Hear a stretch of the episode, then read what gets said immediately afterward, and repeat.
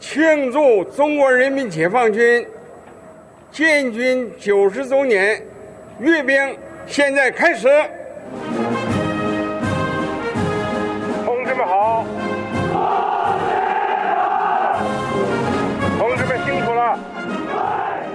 历史的车轮驶入二零一七年，人民军队迎来九十华诞，内蒙草原沙场点兵。这是我军在深化改革后的全新亮相。面对征程未息的三军将士，习近平总书记的话语掷地有声：“安享和平是人民之福，保卫和平是人民军队之责。天下并不太平，和平需要保卫。今天，我们比历史上任何时期。”都更接近中华民族伟大复兴的目标，比历史上任何时期都更需要建设一支强大的人民军队。党的十八大以来，短短五年，国防和军队建设交出了一份辉煌的答卷。党在新形势下的强军目标鲜明确立，政治建军深入推进，练兵备战紧锣密鼓。改革攻坚大刀阔斧，正风肃纪雷霆万钧，人民军队体制一新，结构一新，格局一新，面貌一新。让我们把思绪拉回到二零一二年十二月，那是习近平总书记第一次离京视察部队，在接见驻广州部队师以上领导干部时，他庄严宣告：前不久呢，我去参观了。复兴之路展览，我提出了我们实现中华民族伟大复兴，这是啊中华民族近代以来最伟大的梦想。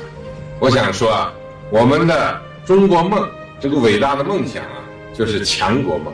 对军队来讲呢，也是强军梦。二零一三年三月，面对参加第十二届全国人大一次会议解放军代表团全体代表。习近平总书记郑重宣布：建设一支听党指挥、能打胜仗、作风优良的人民军队，是党在新形势下的强军目标。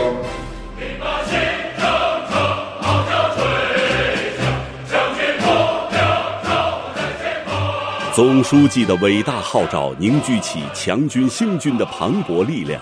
听党指挥是灵魂，能打胜仗是核心，作风优良是保证。牢记强军目标，坚定强军信念，献身强军实践，成为响彻军营的时代强音。二零一四年十月底，中共中央总书记、国家主席、中央军委主席习近平来到福建古田，他带领军队高级将领一起参观古田会议会址，要求大家深入思考。我们当初是从哪里出发？为什么出发的？一九二九年，我们党在古田的风雪中点燃了思想建党、政治建军的熊熊篝火。二零一四年，习近平总书记率领人民军队开启了一次新的凤凰涅槃。新古田会议明确了军队政治工作的时代主题是：紧紧围绕实现中华民族伟大复兴的中国梦。为实现党在新形势下的强军目标提供坚强政治保证，这是新的历史条件下党赋予军队政治工作的庄严使命。人民军队发展史就是一部改革创新史。二零一五年十一月，中共中央总书记、国家主席、中央军委主席习近平出席中央军委改革工作会议，一整套解决深层次矛盾问题。有重大创新突破，人民军队特色鲜明的改革设计已经呼之欲出。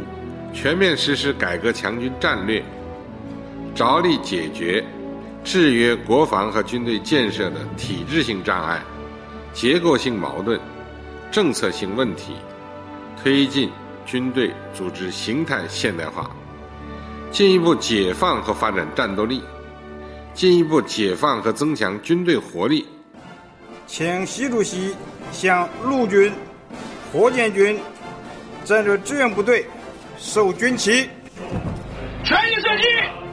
幺零幺二目标暴露，伏击，一发起动，预备，走。成立陆军领导机构、火箭军战略支援部队。